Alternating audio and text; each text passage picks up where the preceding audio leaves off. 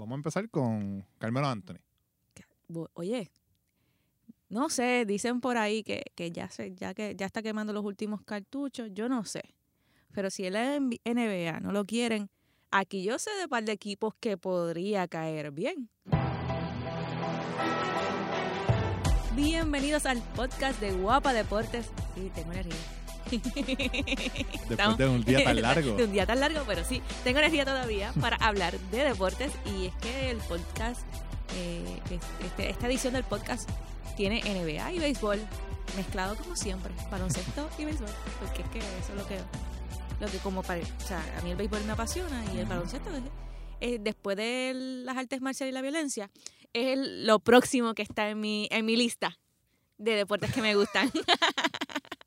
De los puños, es, la- o sea, es eh, no, bola- bolas a es 100 béisbol, millas por exacto, hora. es béisbol, después viene el karate. Después los puños. Exacto, karate, Y patadas violencia. y puños, la violencia. Eh, por ahí se puede, se pueden colar de vez en cuando el MMA, entra y sale de, de, Ajá, de vez en de- de cuando, mi de cuando. gusto. Y después viene el baloncesto. Mira que, mira que interesante. Yo habíamos hablado de eso, de, de, de, de cuáles son ¿verdad? Los, los- los deportes favoritos. Es verdad. ¿Y los tuyos cuáles son? Eh, la pelota, eh, crecí jugando pelota, eh, pelota, el fútbol, eh, el voleibol de playa Ok, cool. y después puedo decir baloncesto. Es que me gusta, yo no puedo sentarme a ver una temporada completa de, de NBA ¿No? igual que me siento a ver una temporada completa de, de la MLB. Te, te puedo entender, te puedo, puedo entender lo que me dices, pero yo, como que puedo ver los últimos dos meses y la postemporada. O sea, ahí pues yo, que, yo igualmente puedo, o sea, no sé, yo los puedo ver a ambos. sí. Siempre Cualquiera, ah, bueno, cualquiera en vivo, cualquier, cualquier juego en vivo, pues, cualquier deporte en vivo me, eh, eh, lo, lo puedo. Pero es que también va más con los, con los deportes que yo puedo jugar. O sea, puedo jugar pelota, puedo jugar, Soccer, eh, puedo ajá. jugar fútbol, puedo jugar vo- voleibol de playa. Y después, y después, ahí abajo, puedo ver se más abajo está el fútbol americano y bien abajo está el hockey, el golf. Jugué foot golf una vez, eso está brutal. ¿Sabes lo que es foot golf? No sé lo que es eso, pero puedo imaginarme. Eh, jugar es, es golf, pero con, con una bola de, de- de fútbol. En un campo, de, en un range de, de golf. Pero con una bola de soccer. Y los hoyos pues son más grandes y tú vas con la, le das una patada. Tienes que dar la patada y tienes que tienes Exacto. cuatro par o lo que sea. ok. Eso está bien cool. Eh, este, no el silencio es porque estoy tratando de imaginarte a ti jugándolo. Te tienes que vestir como, o sea, con la cabeza de cuadrito y, y los pantalones medio raros, como rosita y amarillo, con esos colores bien locos. Pero sí, te vas al campo, este, y el campo pues se, se, se arregla para que sea de golf, de foot golf, ¿verdad? Y es bien cool en verdad. Ok. Voy a, Yo voy a creo que- buscar videos para ver. Sí, no, Para- hay un, un mundial y toda Sí, la no, cosa. voy a buscar videos para ver. Me interesa, me interesa ese deporte. Mira, antes de, Así Antes como de seguir hablando ajá. de deporte, este, le damos- nuevamente le vamos a dar las gracias a todas las personas que nos están escuchando, eh, a todas las personas que se han suscrito. Si usted está escuchando y no se ha suscrito, por favor, lo puede hacer en su teléfono iPhone, en Apple Podcast, en su Android, en Google Podcast. También estamos en Spotify y hay otras aplicaciones como Stitcher, estamos en Overcast también, todas esas aplicaciones de, de podcast donde nos puede escuchar. Le da subscribe, ahí le sale, tan pronto eh, llega la la notificación. Ah, y también si tiene la aplicación de Guapa o tiene la, la o sea, la aplicación de Guapa TV en su teléfono, pues también le va a llegar un push notification sobre el episodio el día después, obviamente, pues estamos grabando hoy por la noche y pues mañana eso se, se envía para que para que usted lo pueda escuchar entonces ahí cuando, cuando pueda. Y le damos las gracias también a todas las personas que nos están siguiendo en las redes sociales, Facebook Guapa Deportes, en Twitter arroba Guapa Deportes, en Instagram Guapa TV, y se están agregando a la conversación. Y hoy la conversación está bien buena. Bueno, empezó desde anoche, Ajá. que es uno de los temas que, que tenemos. Tenemos, vamos a hablar de la, la premiación al dirigente del año en la MLB y eh, dos dramas que están en la NBA ahora mismo y ninguno Tiene que ver con LeBron. que eso es extraño, ¿no? Eso, eso es lo raro. Así que, Eh, pero vamos a empezar con Carmelo Anthony. Oye, no sé, dicen por ahí que, que ya se, ya que ya está quemando los últimos cartuchos, yo no sé. Pero si el NBA no lo quieren, aquí yo sé de par de equipos que podría caer bien. Y, Y no, no- estoy, y no estoy hablando solamente de, de- del tabloncillo, estoy hablando de la taquilla. Sí. Se le vayan a la cancha. Y, y por ahí y por ahí regresan los cangrejeros Santurce, no sé, que te- en el que termine Carmelo, sí, oye, estoy, estoy, sí, estoy soñando con pajaritos preñados. Y la idea es como que bien loca, pero bueno, ya Carmelo tiene, tiene su tiene sus raíces aquí, tuvo su equipo de fútbol aquí también. Así que yo no sé, estaría, estaría bien interesante, pero lleva uno, no ha jugado los últimos tres juegos con los Rockets porque está, entre comillas, enfermo, según el equipo.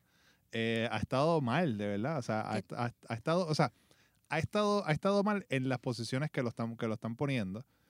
Y no ha sido ese jugador veterano que viene a ayudar. El equipo decía como que sí, él, él, ha, él- él ha entendido que él va a salir más del banco, que va, que es, es ese jugador veterano que nos puede ayudar a llegar al campeonato. Aparentemente ese no ha sido el caso. Y la cosa es que, pues, o sea, se está... no hay como que tampoco mucho lugar a donde se podría ir.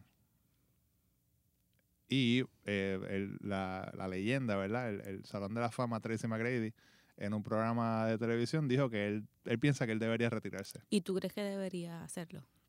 Es que si encontrara, si encontrara un equipo de, que de verdad encajara, pero es que ahora mismo y, a- y hacer un cambio, porque Houston lo más probable lo deja, lo deja en libertad. Hacer un cambio a esta, a estas esta- alturas. a estas alturas de la temporada, mover un roster, pues como que no. Es complicado. Sí, es un poquito complicado. Pero es que- ¿a, qué, a qué otro equipo? Él debería ir a un equipo donde pues él, de- él tiene que ser la estrella y él tiene que ser el, el- el tirador. O sea, como que... Pero no... Va a ir a, un- a Cleveland, por ejemplo, pero Cleveland que no ha, ha ganado tres juegos, yo creo, algo así. O sea, de verdad que no... Es, es una, es, una, es una situación bien difícil para Carmelo Anthony. Quizás ya su, su futuro está asegurado, su legado está asegurado. Lo ha hecho todo, excepto quedar campeón. Quizás por eso es que continúa buscando el campeonato. Aquí en, la, en las redes sociales la gente lo que, lo que estaba diciendo, Efa, Ef- Ef- Efatron Gronic, dice, hace tiempo, que- hace tiempo que se tenía que retirar. Eh, Andrés Sal, los vaqueros de Bayamón le dan la bienvenida al nuevo ¿Ves? refuerzo. Hay, otro, hay otro, hay otro, hay otro equipo ahí buscando. Eh, dice, si quiere que venga, eh, Gaby Torres dice si quiere que venga para Puerto Rico a jugar, pero ya la envié, el hombre dio lo que iba a dar y mucho que dio. Nelson Cruz dice, esto huele a Carmelo, Lebron y la bestia Kevin Durant en Los Ángeles. Uh, porque Kevin Durant también está teniendo su venenito en el camerino. eso vamos a hablar de eso ya mismo, pero también Kevin Durant de repente dice, ¿tú sabes qué? Y se va Agarro mis maletas y arranco en fa. y termina, y termina con, con- con- con los Lakers. Eh, ¿Quién más? ¿Quién más? Fredo, Fredo Alvarado Torres dice que se retira y ya su tiempo pasó. Ángel Tomás Franco dice todavía le queda para aportar. Y es verdad, porque en esto, en esto en, hubo un juego que metió más de 25 puntos en tres juegos corridos. O sea, ha tenido unos juegos que sí, pues todavía tiene esos destellos de De estrella, ¿no? el Carmelo que estaba, ¿verdad? Que estaba en Denver, que estuvo en New York, Ujú. pero no sé, tiene que como que con, con, con los, con los Rockets, pues tiene que salir de ese, de ese, ese sexto hombre, ¿no? Y ver. Nada, esto, esto, esto es una novela que apenas comienza. Si tú, si tú me preguntas, ¿no? Porque con esto de que, de que lo han tenido fuera tres, tres juegos por una, por una lesión y todo el mundo lo pone en duda y todo el mundo está hablando de dónde- hacia dónde va, eh, esto es una novela interesante de esas que se dan en, en la NBA y, curiosamente, no tiene a LeBron de protagonista. No, no, tiene a LeBron. Pero ve, ya hay quien menciona a LeBron, que, que que, de que termine con ellos o algo así. Los Lakers están bien, han ganado unos cuantos corridos después de que llegó Tyson Chandler, pues han metido mano. Pues eso es lo que necesitaban. Alguien que ayudara allá abajo en el canasto. Claro. Eh, esa otra novela que tú mencionas es la de Draymond Green y la de Kevin Durant, que estoy seguro que la mayoría de las personas que lo está escuchando pues ha visto ya el video eh, en las redes sociales de esa discusión que hubo entre los dos jugadores en, en- en el banquillo una vez acabara el, el cuarto cuarto y se acabara el, el juego de empate contra los Clippers. Y pues todo lo que se dijo, aparentemente allí eh, eh, Kevin Durant le, le dijo, mira, me la tenías que pasar. Entonces, aparentemente Draymond Green le dice como que, ¿quién tú eres? Tú no me puedes estar hablando así. Como que yo gané todo antes de que tú llegaras. Eso fue una de las cosas que se reportó que se dijo. Pelea de egos, ¿no? Pero es que también yo creo que es como que, mm, o sea, es algo, es como que una subida de chuletas innecesaria también, porque o sea, se está acabando el juego. Llevas, lle- o sea, lo que quedan son segundos. Tú no eres point guard para bajar la bola, o sea, pues, pasa a ser el tipo que, que, que puede cruzar la cancha y, y zumbar uno de tres o algo, o sea, mueve la bola. Que, que creo que Kevin Durant no estuvo mal en decirle, mano, me la Dámela". pudiste pasar, Ujú. ¿Entiendes? O sea, y Draymond Green tenía que decirle, mira, tienes razón, eh, metí la pata, eh, vamos, vamos para la próxima. Pero o no sea, lo aceptó, así que. no lo aceptó y parece que, pero parece que a- a- eso, lo que trae eso es el problema de Kevin Durant de que no ha dicho para dónde va, que todavía está haciendo que la historia y todo lo que se hable sea él, sea la, el, la- el drama, el drama de el nuevo. drama y la novela y toda la cosa, y si es un ring chaser de nuevo. Y pues parece que, que Draymond Green específicamente está un poquito mordido por eso, porque no están hablando de otra cosa que no sea de eso. Y pues en el camerino también hubo palabras fuertes eh, entre, entre los dos jugadores. Aparentemente Kevin Durant se fue rápido, no habló con la prensa. Y después sabemos que también de, de- de lo que se dijo en ese camerino, en esa discusión en el camerino, es que los Warriors eh, suspenden a Draymond Green ese juego eh, contra Atlanta sin paga. Uh, entonces fue serio. Sí, no, exacto. No es como que, o sea, fue, fue, fue una suspensión sin paga, que parece que, que lo que dijo ahí, que lo- de- según lo que reportan es que él está, él está peleando, o sea, la, la razón por la que está peleando es porque Kevin Durant está de- haciendo el show de la novela, de para dónde voy, de mi a- agencia libre, y pues a, a ese jugador específico, a Draymond Green, Ujú. pues no le está gustando. Pero a lo eh, mejor la ese tema. suspensión no es por lo que dijo Damon, por lo que dijo Damon Green a, a Durán, es más bien quizás por lo que lo que hizo, ¿no? La, el- la discusión fuera de eh, en el O cómo lo tabloncillo. dijo también. o eh, sea, Mm, de, no sé. si lo o- insultó, o sea. Claro, pero, insultó, pero sí. aún, aún así los insultos entre, o sea, puede pasar, ¿no? Pero el problema es que es que te, te ex- exaltaste fuera del de, el taloncillo, fuera del camerino. Eh, continuaste la discusión en el camerino y pues todo el mundo está hablando más de la discusión de, que de cualquier otra cosa, ¿no? Este, y yo creo que quizás la suspensión fue también por eso. Lo, lo extraño es que no hayan suspendido también a Durán. Yo sé que él es, él es como quien dice la estrella, ¿no? Pero, pero lo que es igual no es ventaja, digo yo. Pienso yo, ¿no? No, o sea, no juega Steph Curry y se forma este revuelo. Porque Bueno. no jugó en, los últimos, en, los últimos, en estos últimos días y este ya está pasando esta, esta, esto- toda esta tensión que ahí los medios están reportando que no sabía desde que empezó esta dinastía de, de, De los de Golden. State. eh, no se había sentido tanta tensión en, la, en, El camerino. en el camerino. Wow. Y es raro porque, o sea, es un tipo que, pues sí, llegó hace poco, pero te ganó un campeonato. O sea, no es, no es, no, es- no es cualquier persona, pero parece que pues, no, no, no se ha- no- todavía no se ha decidido para dónde va o quiere que siga la conversación. Un jugador anónimo le dijo a un, a Esos un- jugadores anónimos, a un periodista de, de la página The Athletic, dijo, con lo que se dijo hoy, no hay forma de que Kevin Durant regrese. Pum, cayó la piedra, ya- ya está él- fuera. Ya sí, ya él sentenció lo que va a pasar con Kevin Durant. "Este se Uh, va. ese jugador anónimo habló bien alto. Que podría Y pasar no, lo y sabes qué lo que me, lo que me hace, lo que me hace pensar el, el hecho de que ese jugador anónimo haya filtrado eso a la prensa, ¿no? Eh, es que es que todo el mundo a lo mejor piensa igual que Green en Sí, ese sí. camerino. Quizá, quizá no es algo que no se está hablando, pero sí ten esa espinita por dentro de, mano, decídete Todo, ya. todo el mundo la algo", tenía o por sea, dentro porque Sí, sí, sí. qué casualidad se filtró eso. Es No sé, yo, yo soy de las que pienso que las filtraciones no se dan al azar. Las filtraciones en un camerino eh, y en cualquier liga y en cualquier, en cualquier eh, deporte, eh, cuando son conflictos, eh, se dan se dan con, con el propósito de no de, resol- de resolverlo alguna de resolver alguna situación de, de alguna forma y también para dejar saber la molestia Claro. de la mayoría del grupo no sé esa es mi opinión Sí, que quizás ese jugador anónimo fue el portavoz. el portavoz de todo el mundo. dijeron, por eso "Mira, lo o estoy sea, diciendo No, no solamente es así como yo como lo siento, pero o sea aparentemente, para mí para mí ese jugador anónimo está dando la razón a Green. Y aparentemente lo que lo que lo que lo que se está diciendo es que Golden State puede ir después y decir, mira, le decirle a Kevin Durant, mira, mano, eh, pues este, te defendimos ahí, lo, lo suspendimos por un juego, pero muchas gracias por tu servicio. Ahí está, la, ahí está la puerta que dice agencia libre y lo puedes seguir por ahí para abajo. Y como dijo la persona en los comentarios, pues se va a los Lakers y termina con, Con LeBron. con LeBron. En una de sus múltiples ediciones de, de equipo. ¿Dónde te gustaría ver a Kevin Durant? Realmente a mí, me- sinceramente a mí me da igual. Sí.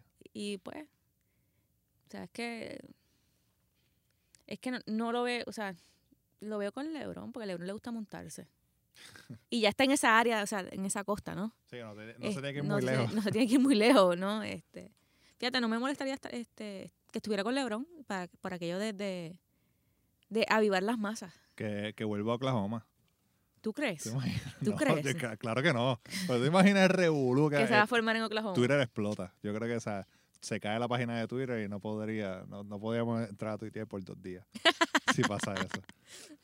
Bueno, y dejamos entonces el baloncesto a un lado para hablar de béisbol. Y es que en el podcast tenemos de invitado a Víctor Tavos Ramos, el coach de los Gigantes Carolina, el que brega con la analítica eh, del- de, los Gigantes Carolina esta temporada. Sí, los Gigantes Carolina están, están adoptando eh, pues prácticas ¿no? de equipos de grandes ligas eh, con la llegada de Alex Cintrón al equipo como dirigente. Alex Cintrón estuvo como, como coach de los Astros de Houston, así que tiene, tiene una sortija de campeonato, Ujú. ¿no? Porque estuvo, estuvo en esa edición que ganó la Serie Mundial y estuvo este año eh, también con el equipo y con, con toda esa, esa, esa revolución que está teniendo Carolina eh, con la llegada de Alex Cintrón, de la llegada, la- el regreso de un motorista feliciano, de Jesús Motorista Feliciano, Rubén Gotay, con, el- con la entrada de todos esos coaches jóvenes, un Nick Ortiz, pues el, el- el- la forma de, de- de ver el juego, ¿no? Y la forma de, de implementar el juego, pues también cambia.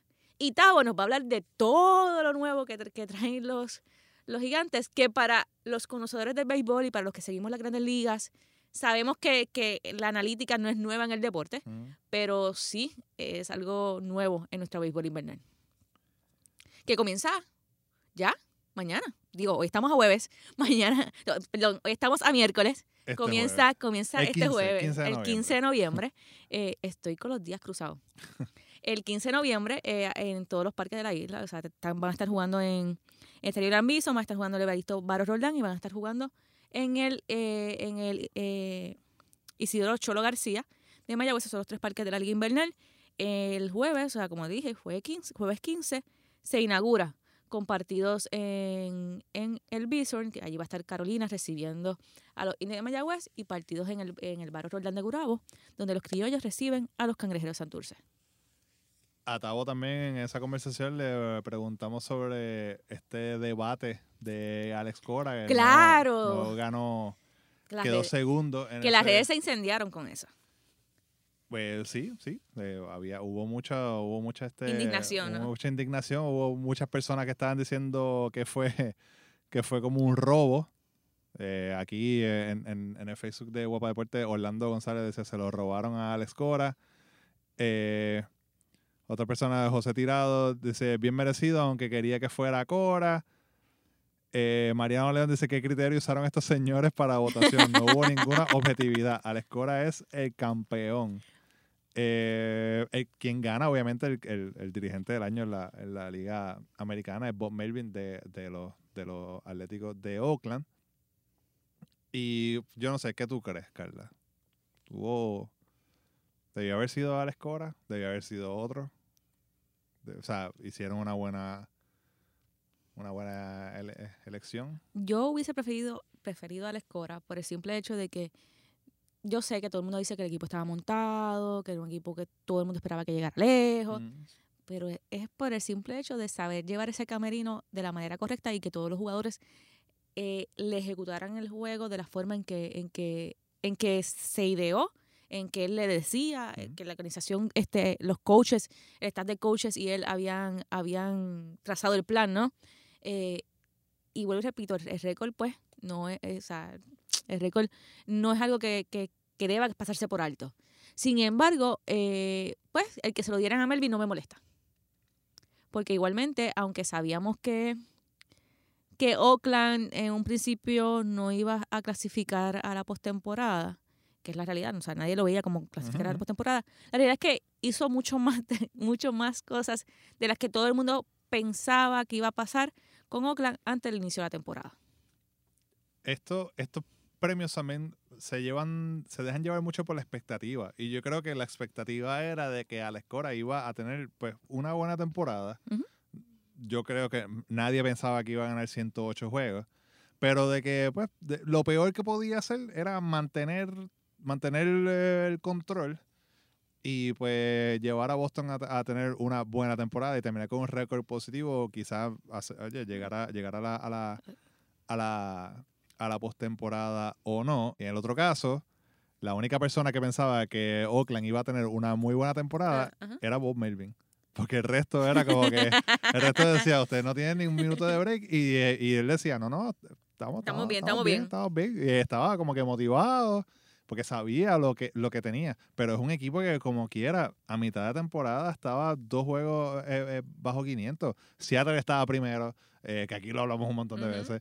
Eh, Houston estaba segundo. Y de repente, cuando, cuando los Mariners empiezan a bajar, que es después de, de la mitad de la temporada, después del All-Star Break, ahí es que ellos empiezan a ganar y no pierden. O sea, nunca. Lo de los Mariners es lo habitual. Sí, no, claro. o sea, ganaron, ganaron, ganaron 97 juegos.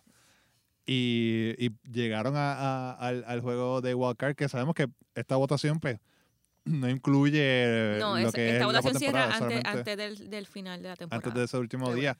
Así que lo que, o sea, que no, ah, Alex Cora quedó campeón de la Serie Mundial, no importa, porque, o sea, es lo que, lo que Alex Cora hizo durante La temporada la regular. serie regular.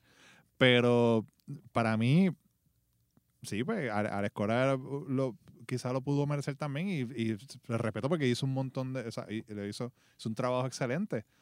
Pero yo creo que, o sea, no es que le, a Alex Cora le dieron eh, la verdad, el- el- las llaves del Ferrari, porque bien fácilmente también se podía descarrilar todo. Claro. Alex claro. Cora pudo haber tenido también una, una, una primera temporada horrible y de repente, qué sé Por yo, eso, per- por eso que siempre digo que, que parte del éxito de, de Alex Cora eh, eh, fue eh, el, el- empezó en ese camerino, ¿no? El, el- Claro. el mantener ese balance en el camerino, el mantener, el mantener todo, que todos los jugadores estuvieran en el, en el, en el mismo nivel, ¿no? En cuanto a, en cuanto a su mentalidad Claro. y en lo que querían lograr.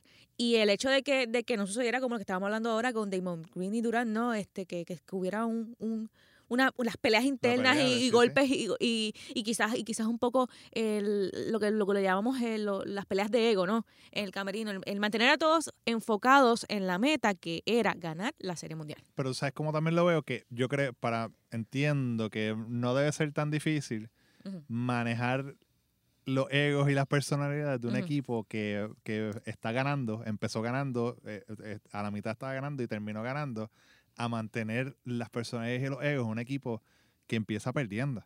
Y mantener el, tú, no- tú sabes que vamos a, vamos a venir de atrás, vamos a- nos vamos a levantar, nos vamos a levantar. O sea, como que con ese, con esa, esa motivación, mantener a, su- a tus jugadores motivados por los 162 juegos, Ujú. hasta que de repente ahí es que vamos a, o sea, ahí los jugadores se, se dan cuenta. O sea, que, que pues Boston no- yo creo que no tuvo, sí, o sea, si perdieron como seis juegos corridos una cosa así fue mucho, o sea, ellos no tuvieron una racha mala Exacto. este año. Y Oakland vino de, de una de horrible racha. Igual tú puedes decir lo mismo de, de Brian Cash en, Tampa Ujú. Bay, que, que terminó con mejor récord que, que, que un campeón de, de división.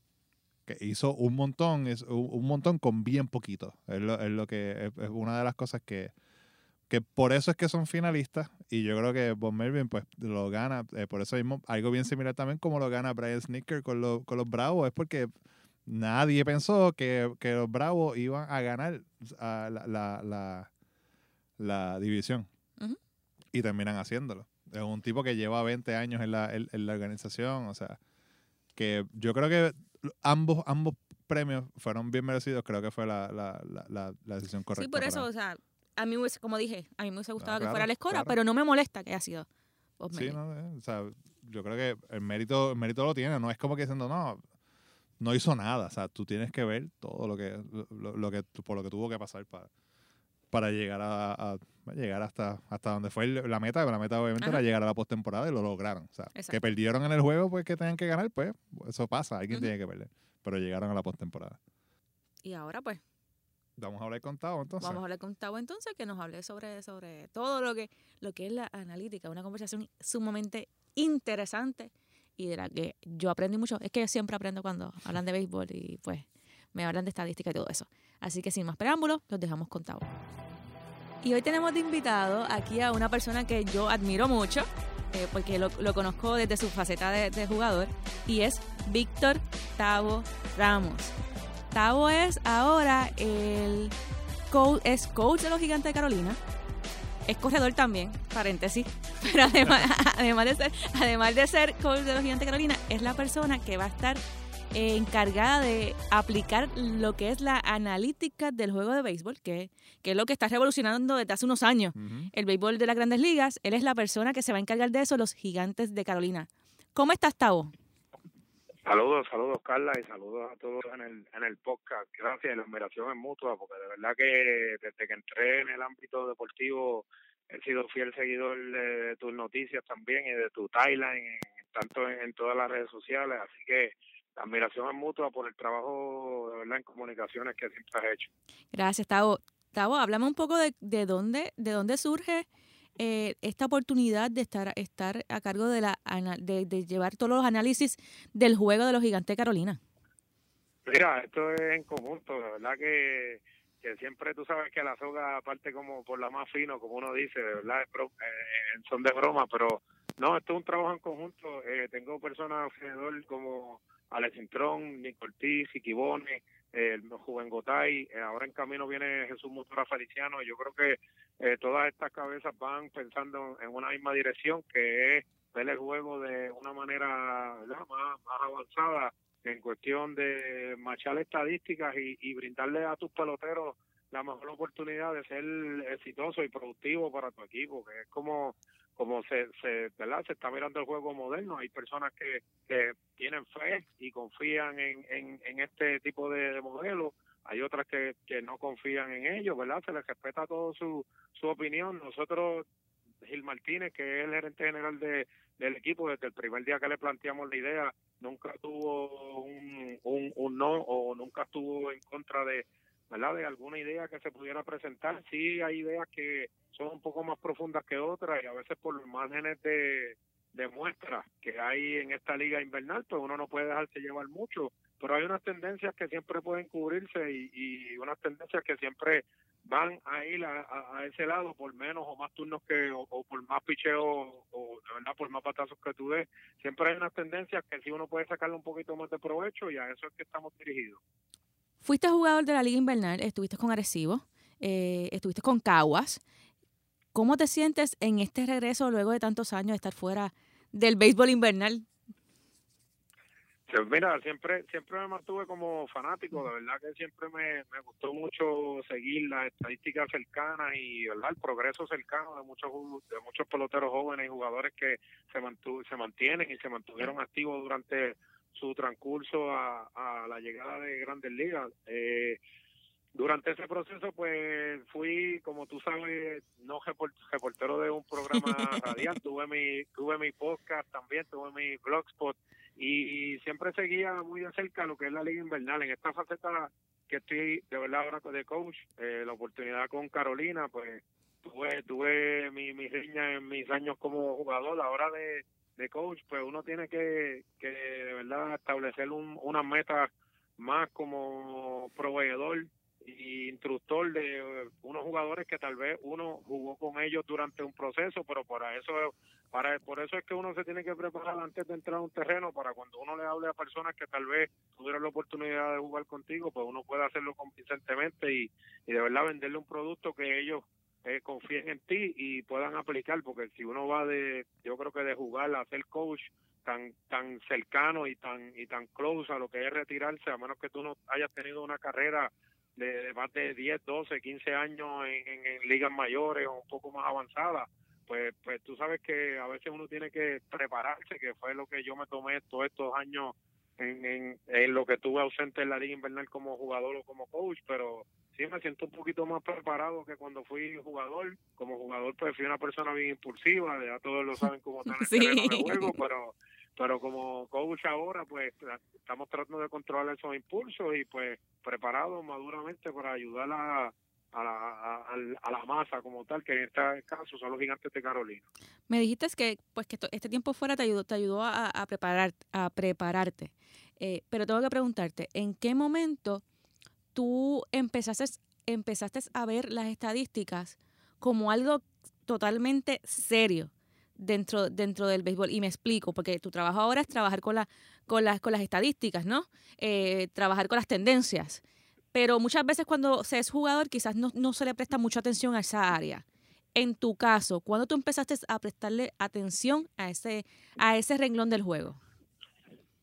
Pues mira, Carla, he tenido la bendición de siempre estar cerca de personas que ven el juego de manera totalmente diferente. Este, uno, uno la usan, uno usan unas estadísticas para probar sus puntos visualmente, otros tienen la bendición de ver el juego igual que dicen las estadísticas, sin tener que ver las estadísticas. Y verdad, y, te puedo explicar, eh, este, tuve la tuve la bendición de estar en el Clásico Mundial junto con el staff de coaches como Edwin Rodríguez, eh, eh, el caso de Ricky Bones, que ya venían de coaching y ya venían probando unos datos, ¿verdad?, de, lo que era el juego y cómo jugar el juego de una manera más productiva pero he tenido la bendición de también estar al lado de la familia Molina con Yadiel, Cheo y, Benji que han visto el juego de la misma manera que dicen las estadísticas sin tener que usar las estadísticas. Simplemente es un sentido del juego natural que han creado ellos y el estar tan cerca de ambos mundos como tal, pues ahora lo que me hizo fue reunir esas ambas ideas y probar que hay personas, al igual que Alex, que el caso de Alex Cora, la familia Cora, yo, y que han tenido la, la, sabe, la, la bendición de ver el juego sin tener que ver las estadísticas con su sentido y el IQ que, que han desarrollado durante los años, pues de, de, incurrir a, tomar decisiones in-game sin tener que, recurrir a un papel, que recurrir a una data, una computadora. Ahora en el béisbol moderno todo el mundo lo usa y me consta, pero en el pasado estas personas fueron partícipes de lo que fue un Sabermetrics sin tener la prueba y los modelos y los beneficios que hay ahora de medición pero estas personas sí fueron cibermétricos en, en, los tiempos pasados, simplemente que tenían el, el, instinto y, y, el sentido del juego un poco más desarrollado que otras personas. Ahora como tal, pues me decidí, hace de verdad que tres, cuatro años que vengo viendo las estadísticas más profundas ¿verdad? Al, lado de Yadiel, en qué podemos mejorar y otros peloteros que, que trabajamos esto en el, después del clásico y en qué podemos mejorar y en qué somos débiles ahora y en qué fuimos débiles en tiempo en el año pasado que podemos mejorar para este año y así cubrir una, unos déficits que estos que, estos peloteros tuvieron y, y pues por, por lo menos con el caso más cercano que es el, el, el de Yadiel hemos estado hablando los últimos dos años y medio como tal de lo que es estadística. Hay, hay junto con José también, que se hizo instructor de los Angels hace unos años y pues lleva ya más de dos años y medio, tres años, eh, incurriendo lo que son los datos y las estadísticas, pues pues nos hemos dado, ¿sabes? Hemos dado, hemos dado un giro como tal en cuestión de cómo vamos a ver el juego, cómo puede ser más productivo, cómo podemos llevarlo un poco más adelante y desde, para contestarte la pregunta, hace dos años y medio, pero siempre le hemos visto, o sea, si te digo dos años y medio, pues te miento, porque siempre le hemos visto. Lo único que ahora estamos probando un IQ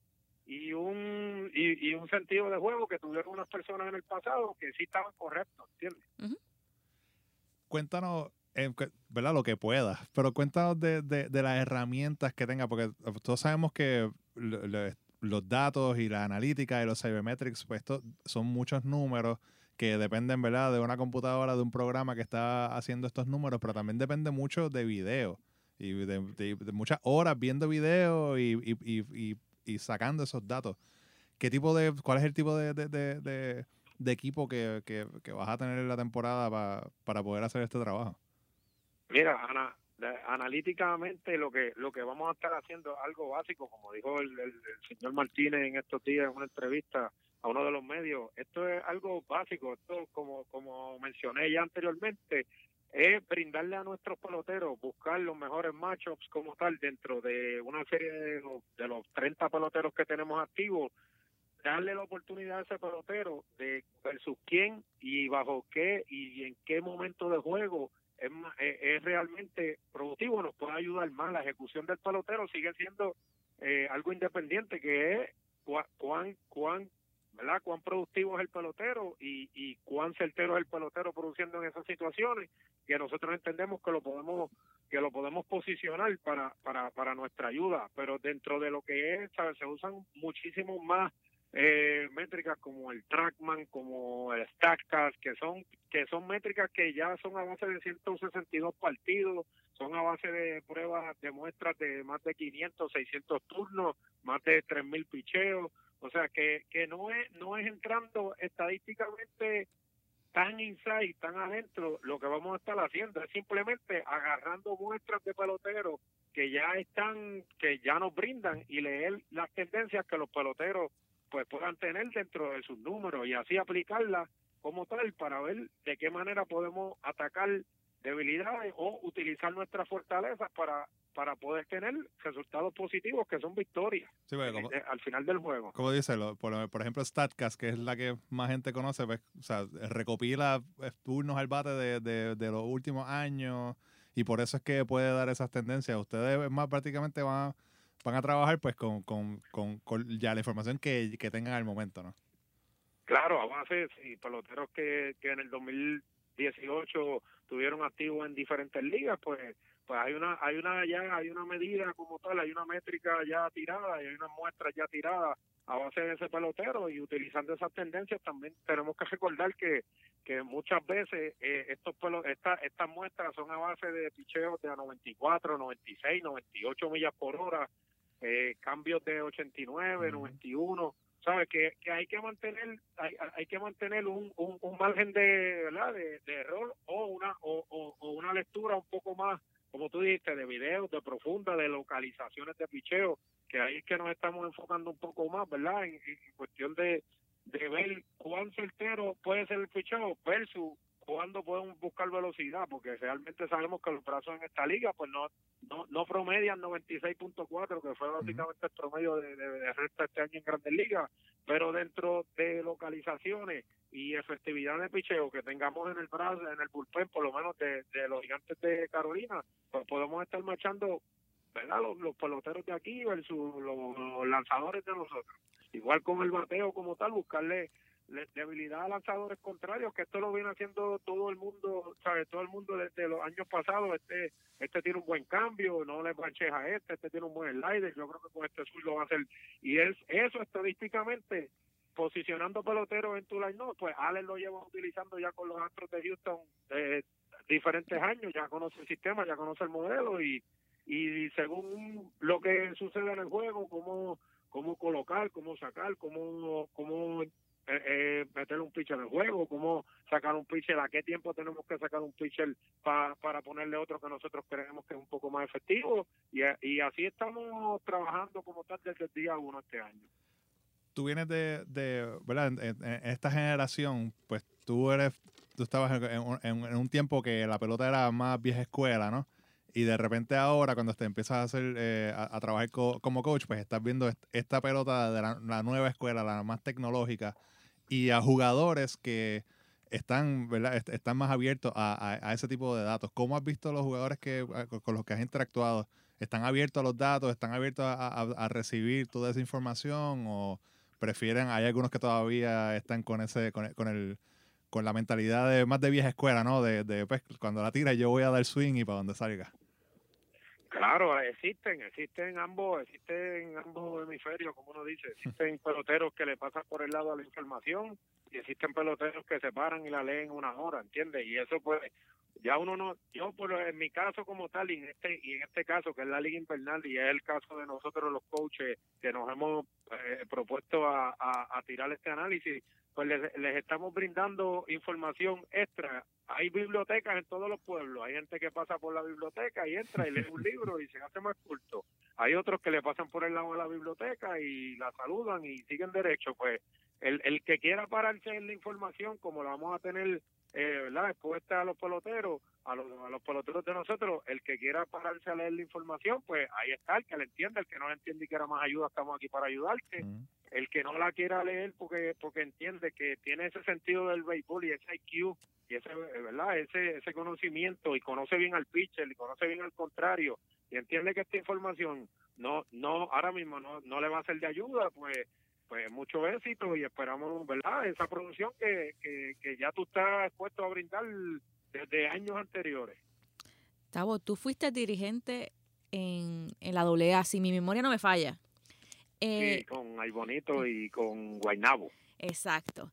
Y te pregunto, de ya conociendo, o sea, en esta, teniendo esta nueva, esta nueva faceta de, de o sea, viendo, trabajando en esta nueva faceta, ¿no? del juego, que estás trabajando ahora de la analítica, eh, ¿te ves como dirigente de la liga invernal y dirigente de las ligas menores?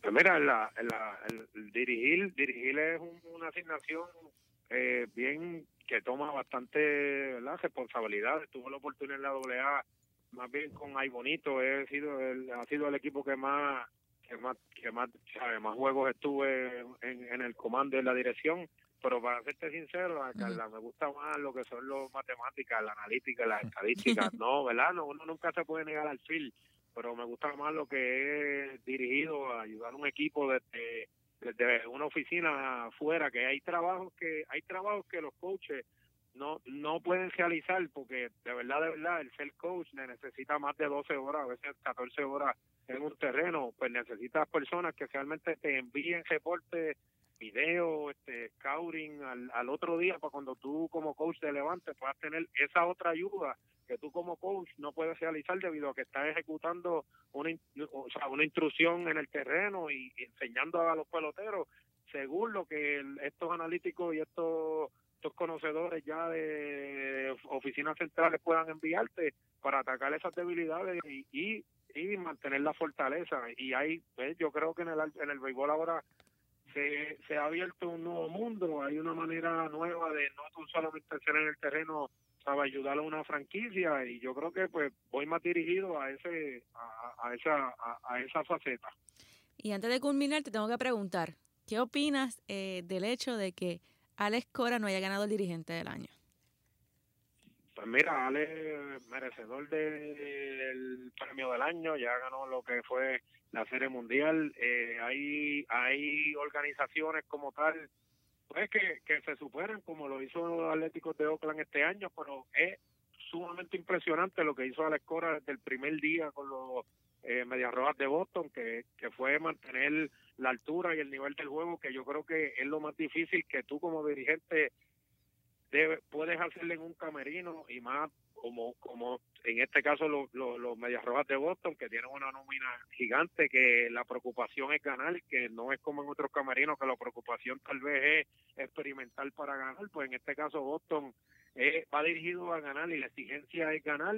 Y prácticamente desde el día uno tú mantener un nivel de juego, un, camerino como se notó el de Boston todo el año que fue eh, alegre, eh, confiado, todos confiando en, los movimientos de que, hacía la, gerencia, los coaches, y en este caso Alex Cora, pues yo creo que es un poquito, no, no me atrevería a decir injusto, porque hay muchas cosas que también Bob Melvin hizo con los Atléticos de Oakland, pero mantener un equipo y una franquicia de tan altura a un nivel de más de 100, 200 juegos, que fue lo que hicieron desde Sprint Training, pues yo creo que es un poco más complicado que poder elevar 22 victorias de un récord, ¿verdad? A base de lo que hace Oakland, que en este caso fue Von Melvin, eh, el, el, dirigente de la Liga Americana, ¿verdad? Gracias, Tavo, por estos minutitos. Te veo en el parque. Eh, mañana comienza la Liga Invernal, así que así que te, estoy, te estaré viendo por los parques. Gracias, Carla, y saludos y mucho éxito Agradecemos a, a, a, a, Víctor Tavo Ramos por habernos eh, pues conseguido esta conversación acerca, de, acerca del, del béisbol. Y yo creo que hasta aquí nos trajo el barco. Felicidades a Francisco Lindor que cumple Ay, este miércoles. Hoy el 14 cumplió, cumplió añitos. 25. 25 añitos nada más. Wow. Wow, yo pensaba que tenía más. no, porque es que lo, lo, llevo viendo tanto tiempo jugando, sí, sí, ¿no? Sí. Que uno siempre dice como que, ah, yo pensaba que tenía más. Pero nada. 25 añitos nada más, así que felicidades al Frankie. y hasta aquí nos trajo el barco. Ahora, ahora sí. sí ahora sí nos trajo el barco. Nos escuchamos en la próxima.